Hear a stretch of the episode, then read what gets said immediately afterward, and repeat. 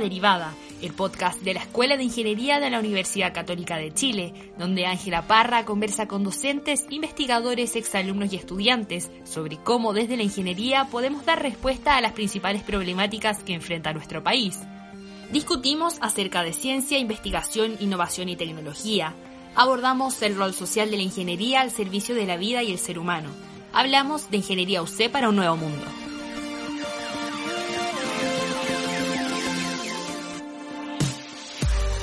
Si tan solo el 10% de los estudiantes de ingeniería UC fueran emprendedores tecnológicos, Chile sería otro.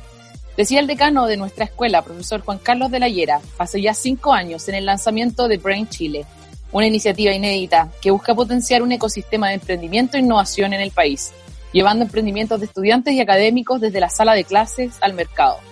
Desde entonces, muchos de los proyectos que pasaron por este programa se han convertido en exitosos emprendimientos de base científica tecnológica que resuelven problemáticas importantes para nuestro país y el mundo.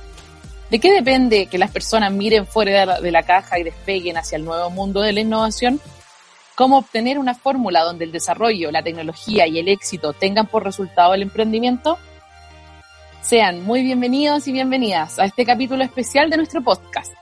El 29 de mayo terminan las postulaciones para Brain Chile, que es lo que quisimos conversar, ¿cierto? Y estábamos hablando un poco en la editorial con un ingeniero UC que participó de este programa siendo estudiante y hoy se encuentra plenamente dedicado al desarrollo de este emprendimiento. Hablo de Mauricio Chong, quien nos acompaña hoy día. Él es ingeniero industrial TI, magíster en innovación de nuestra universidad y cofundador del emprendimiento Intitech empresa que desarrolla robots de alta tecnología para la limpieza de paneles solares. Gracias por estar con nosotros, Mauricio. ¿Cómo estás? Hola, bienvenido. Muy bien, gracias. Bueno, tal como mencionaba un poquito antes, y, yo no quiero ser la que hable de tu emprendimiento, sino que quiero dejarte a ti, eh, quiero que me cuentes, que le cuentes a la audiencia cómo nace Intitec desde las aulas de Ingeniería UC. Bueno, en realidad Intitec no nace desde un curso de ingeniería, eh, ni tampoco del magíster cuando estaba estudiando ahí, sino que en realidad fue justo en un, periodo intermedio entre que yo egresé de ingeniería y eh, me puse a estudiar en el magíster de innovación. Justo hubo como tres o cuatro años que estuve fuera de la escuela y en ese periodo fue cuando fundamos Intitec. Sin embargo, siempre este proyecto ha estado muy relacionado con la universidad, no solo con la Escuela de Ingeniería, pero con la universidad.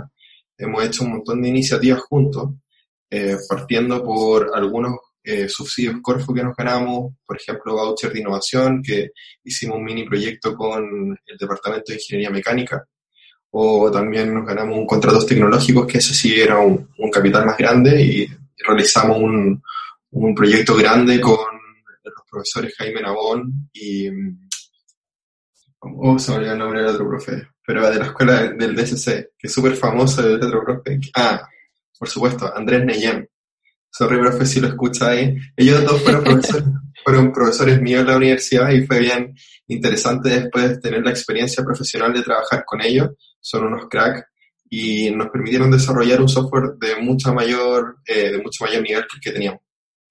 Así que, bueno, me preguntabas cómo había partido el proyecto. La verdad es que nosotros con mi socio Camilo Contreras eh, éramos compañeros de la universidad y habíamos partido un proyecto antes, mientras éramos estudiantes todavía de pregrado, que era un proyecto de educación. Ese proyecto todavía existe.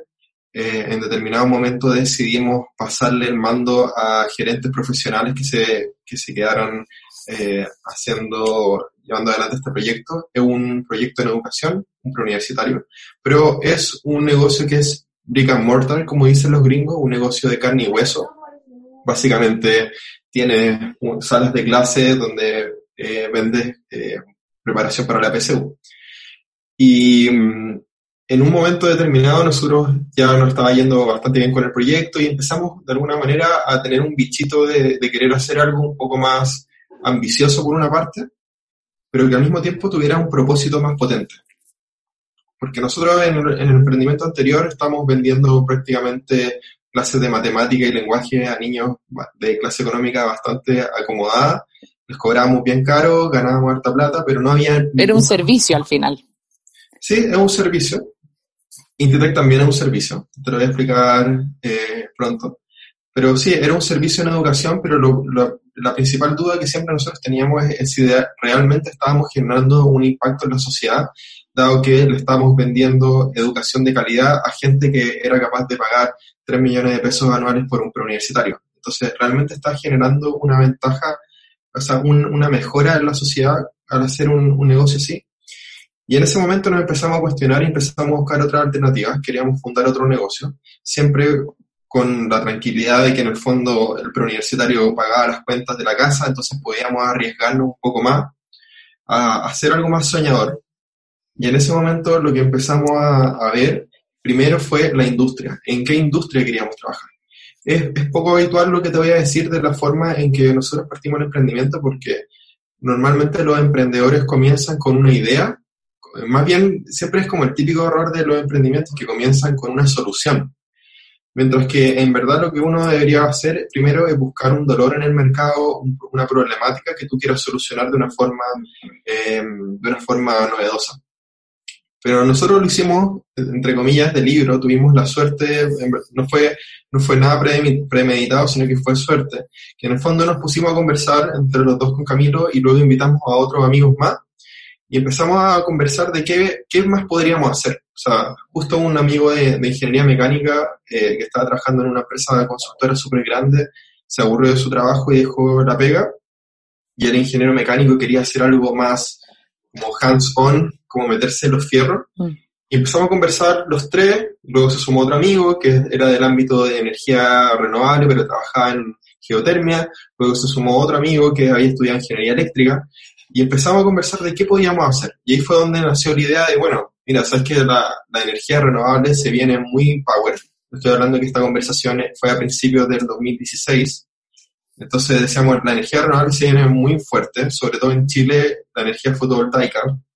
Las curvas de crecimiento son exponenciales. Parece que es una súper buena oportunidad de negocio, meterse en energía renovable, pero aparte, más allá de la oportunidad de negocio, está el tema de lo que te comentaba antes, que tiene mucho más sentido, te fijas, como con todo lo que está pasando con el cambio climático, sabemos que eh, sí podemos hacer un aporte real a, a, todo el ambiente si es que nosotros nos podemos trabajar en energía renovable. Y fue así como decidimos trabajar en energía fotovoltaica primero, antes siquiera de pensar en cuál iba a ser el problema que íbamos a atacar y cuál iba a ser la solución. Cuento corto, de luego de, investigar un poco, nos dimos cuenta que había un problema gigante en Chile, sobre todo las plantas solares que están ubicadas en el desierto de Atacama, donde el polvo que se deposita sobre los paneles disminuye la eficiencia hasta en un 35-40%.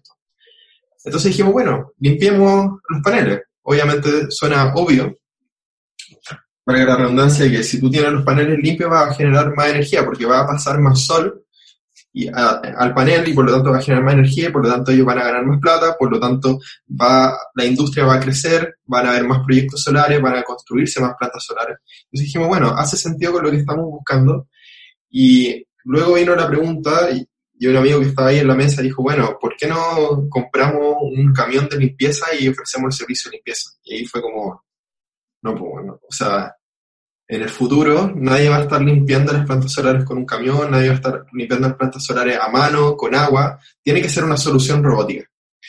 Y eso que fue como una conversación mientras estábamos tomando una cerveza en un bar a principios del 2016, pasó a ser como nuestra, nuestro sueño o nuestra meta durante estos cuatro años que llevamos trabajando en Intitec, que es finalmente hacer un, un sistema de limpieza robótica automatizada sin humanos y sin agua, que sea capaz de limpiar una planta solar entera, de estas plantas solares gigantes que hay en el norte, de manera automática en cinco minutos.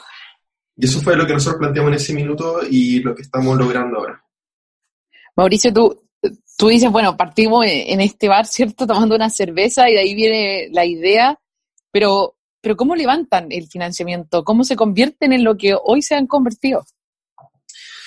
Es una súper buena pregunta porque mucha gente cuando habla de emprendimiento dice, oye, que es difícil levantar capital y qué sé yo, y el Corfo, que tanto papeleo.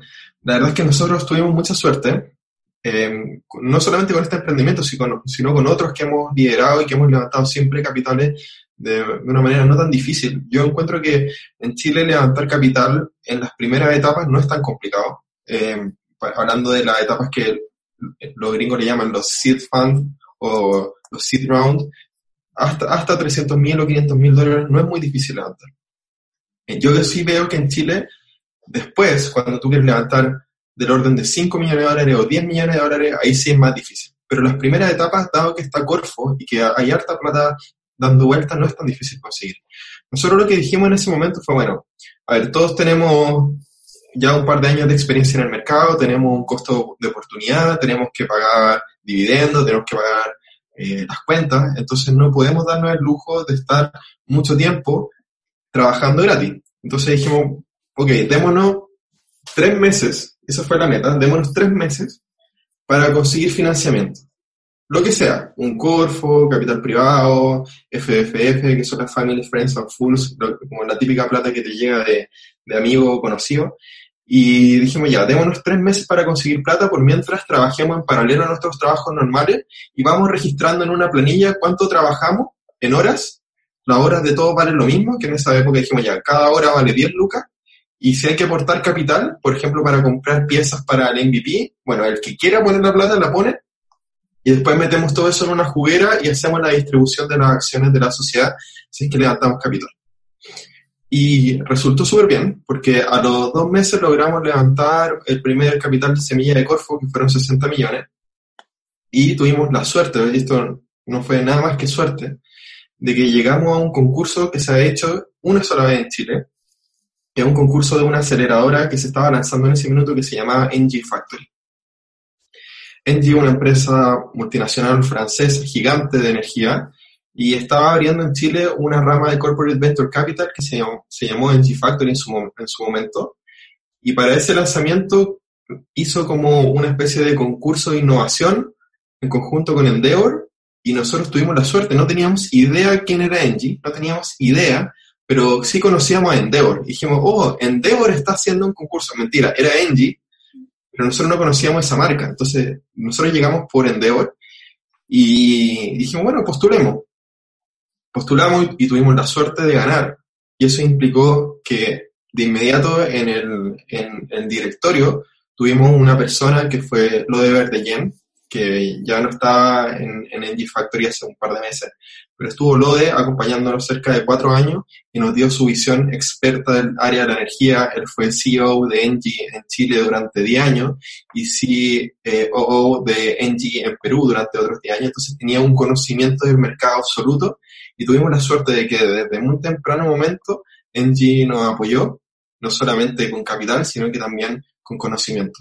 Y después de eso, bueno, fueron, eh, obviamente había un camino súper largo, y, después de eso, bueno, creo que como en julio, agosto más o menos de, de 2016, postulamos a Brain.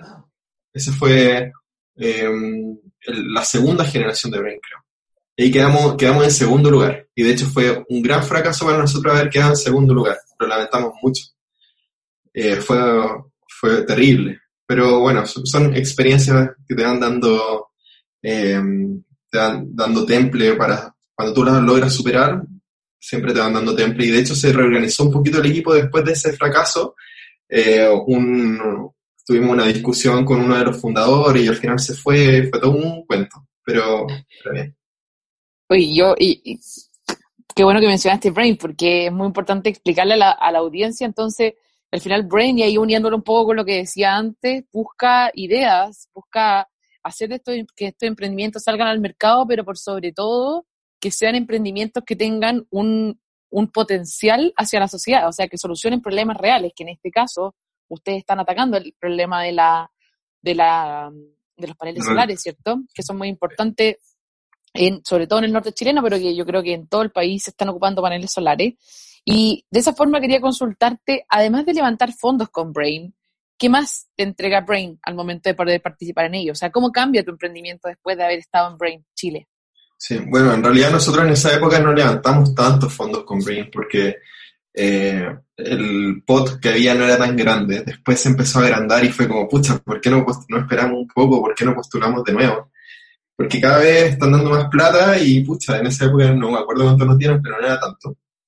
Pero mucho más allá de la plata, y eso es algo que justamente estábamos conversando ayer con, con un posible inversionista de Silicon Valley que está interesado en, nosotros en nuestra próxima ronda de capital.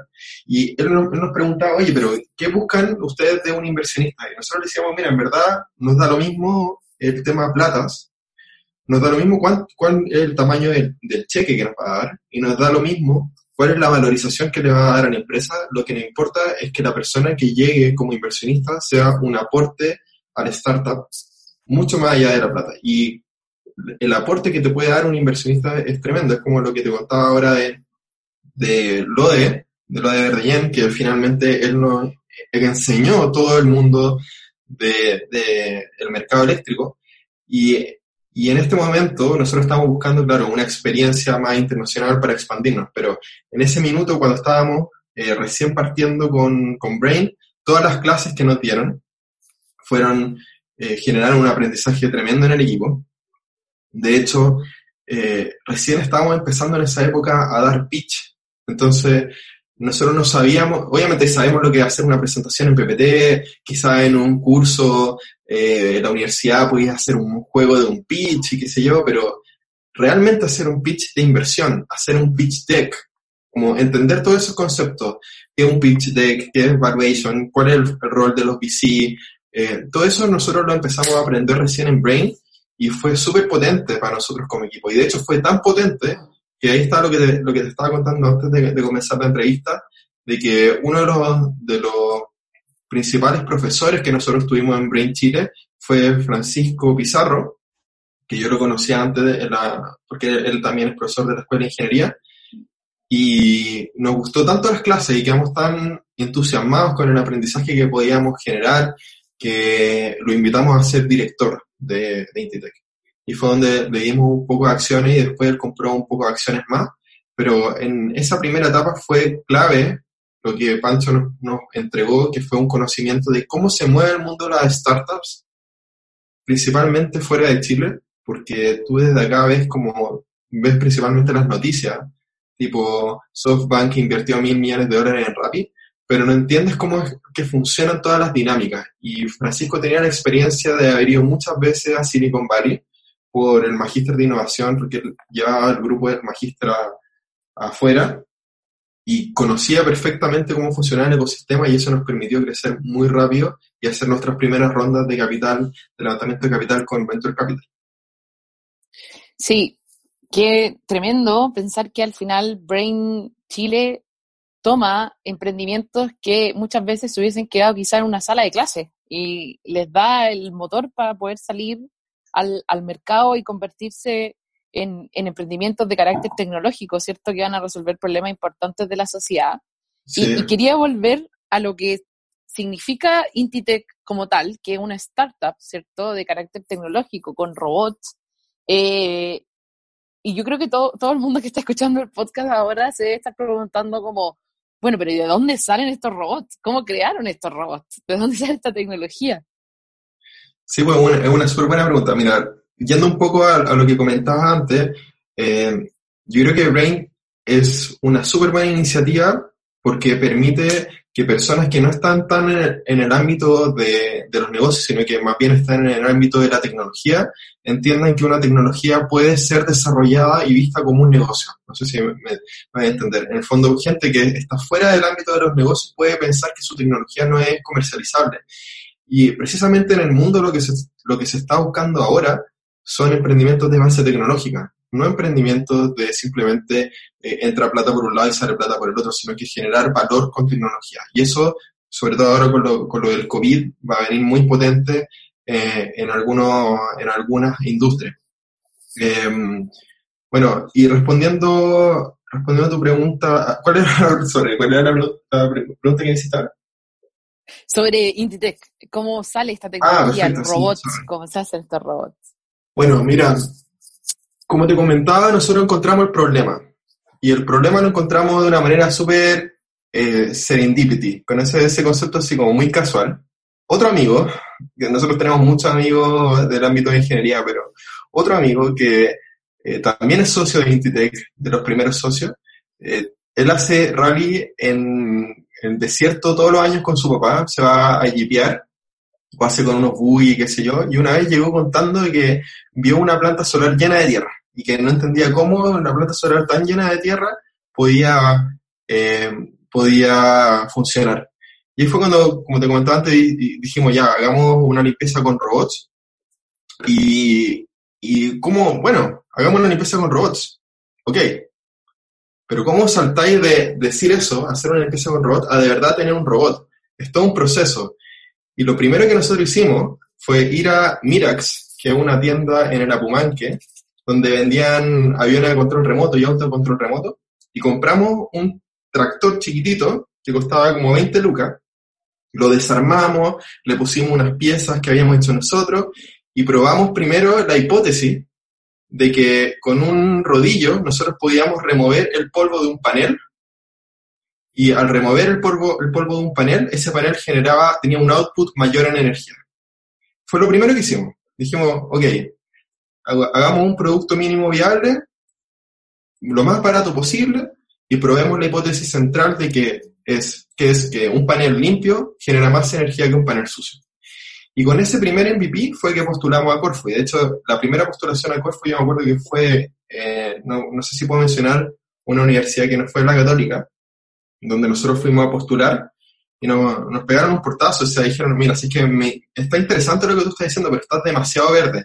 Y si yo te mostrara los videos que teníamos en esa época, en realidad era una cosa así absurda, era demasiado artesanal. Pero el concepto es el mismo.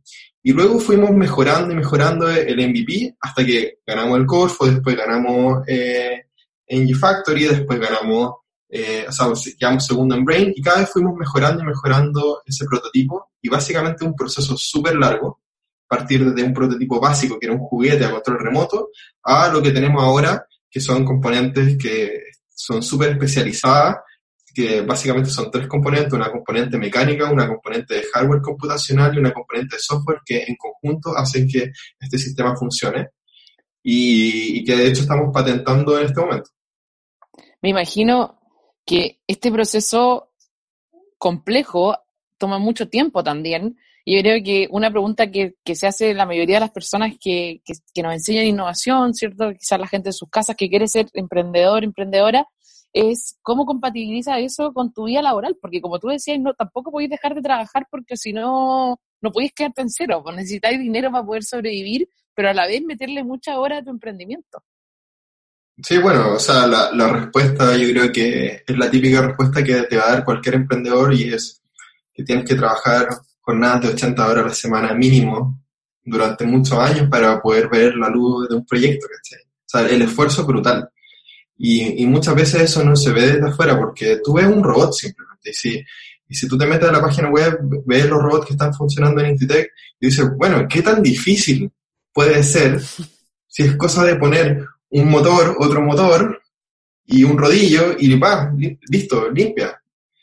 Pero en realidad para que eso funcione bien en condiciones desérticas, para que sea manejable a distancia, para que bla, bla, bla, bla tú te vas enfrentando problemas que ni siquiera te habías imaginado y lo único que puede hacer es meterle mucha energía, muchos recursos.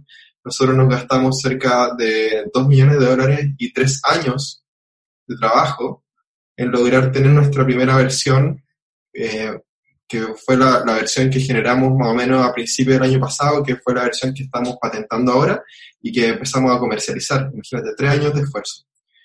Así que es un proceso muy largo, con mucha ida y vuelta, pero muy, muy costoso también desde el punto de vista personal, pero totalmente vale la pena. Para la gente que le gusta la aventura, recuerda que los gringos le llaman a, a los startups, le llaman ventures también. Es como una aventura. Para la gente que le gusta la adrenalina, le gusta la aventura y que es capaz de ser resiliente y, trabajar muy duro durante mucho tiempo, el startup es una buena opción. Si tú no eres capaz de casarte con un proyecto durante por lo menos cinco años, entonces no, no va a alcanzar a ver la luz en, en tu emprendimiento. Oye, Mauricio, yo estoy casi que muy motivada con esto.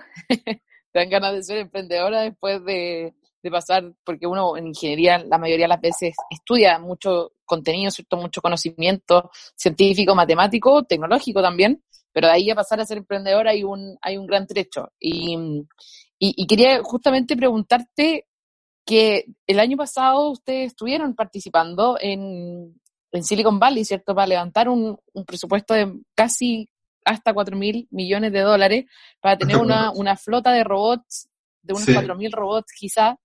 Eh, y, y bueno, imagino que este salto desde acá hasta Silicon Valley para buscar financiamiento es por lo que decía al principio, que aquí en Chile es difícil encontrar financiamiento de, de ese estilo, de tantos millones de dólares. Entonces, al final la pregunta es, ¿cuáles son las dificultades más grandes que enfrentan los emprendedores chilenos?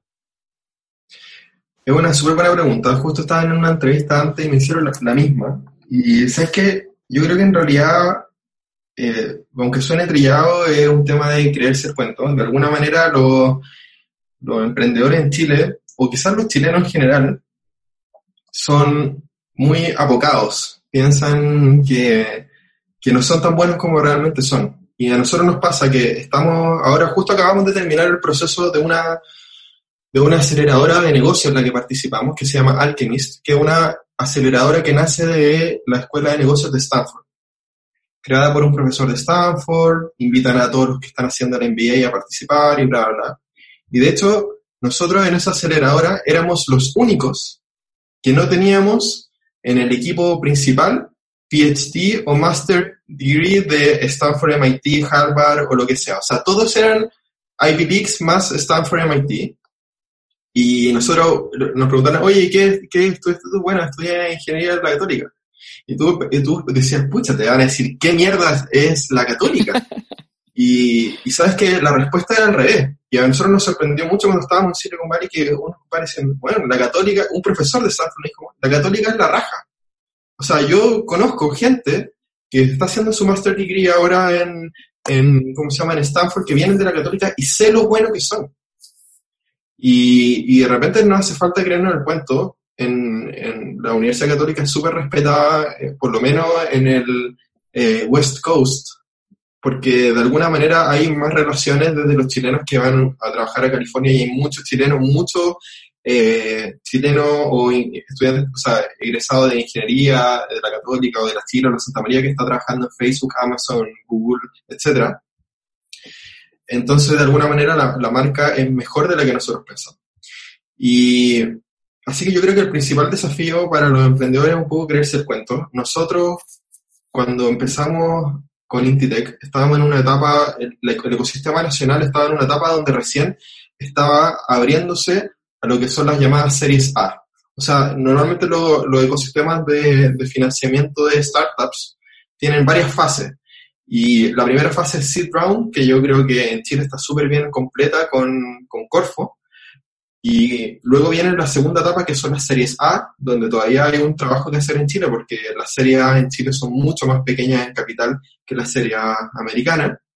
Pero de todas formas, es mucho más fácil ahora que hace 10 años atrás conseguir una serie A. Hay mucho más venture capital y esto principalmente por el apalancamiento que da Corfo a los venture capital, que no sé si tú sabes eso, pero Corfo apalanca 2 a 1, 3 a 1, hasta 4 a 1 a los, a los fondos de venture capital.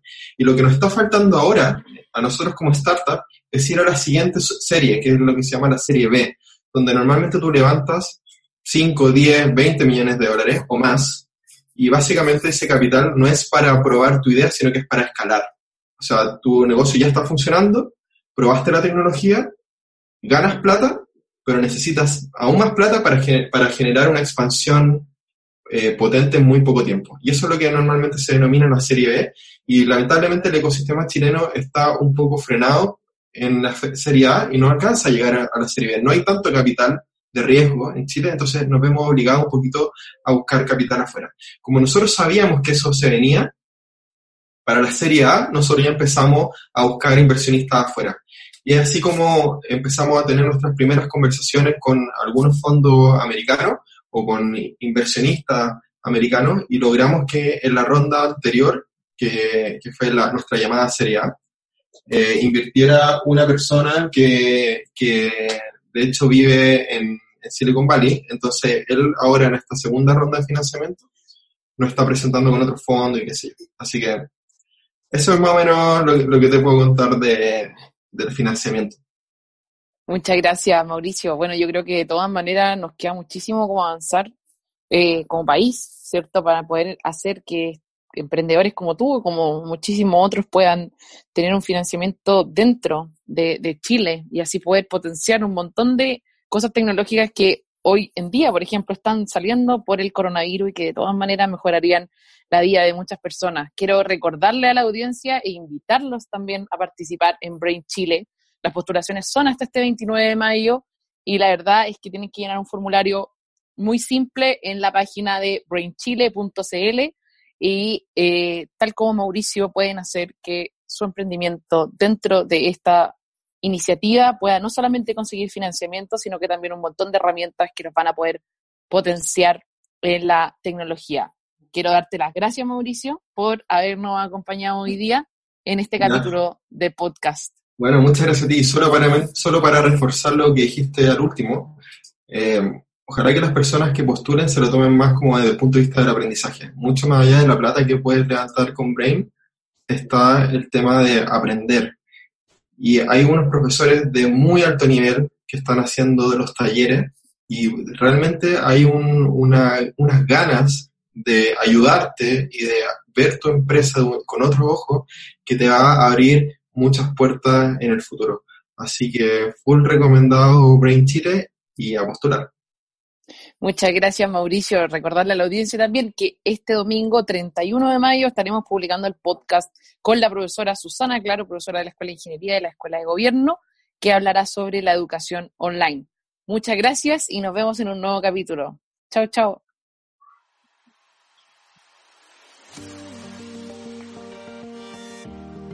Nos vemos en el próximo podcast, donde continuaremos abordando cómo desde la ingeniería podemos aportar al desarrollo de los países.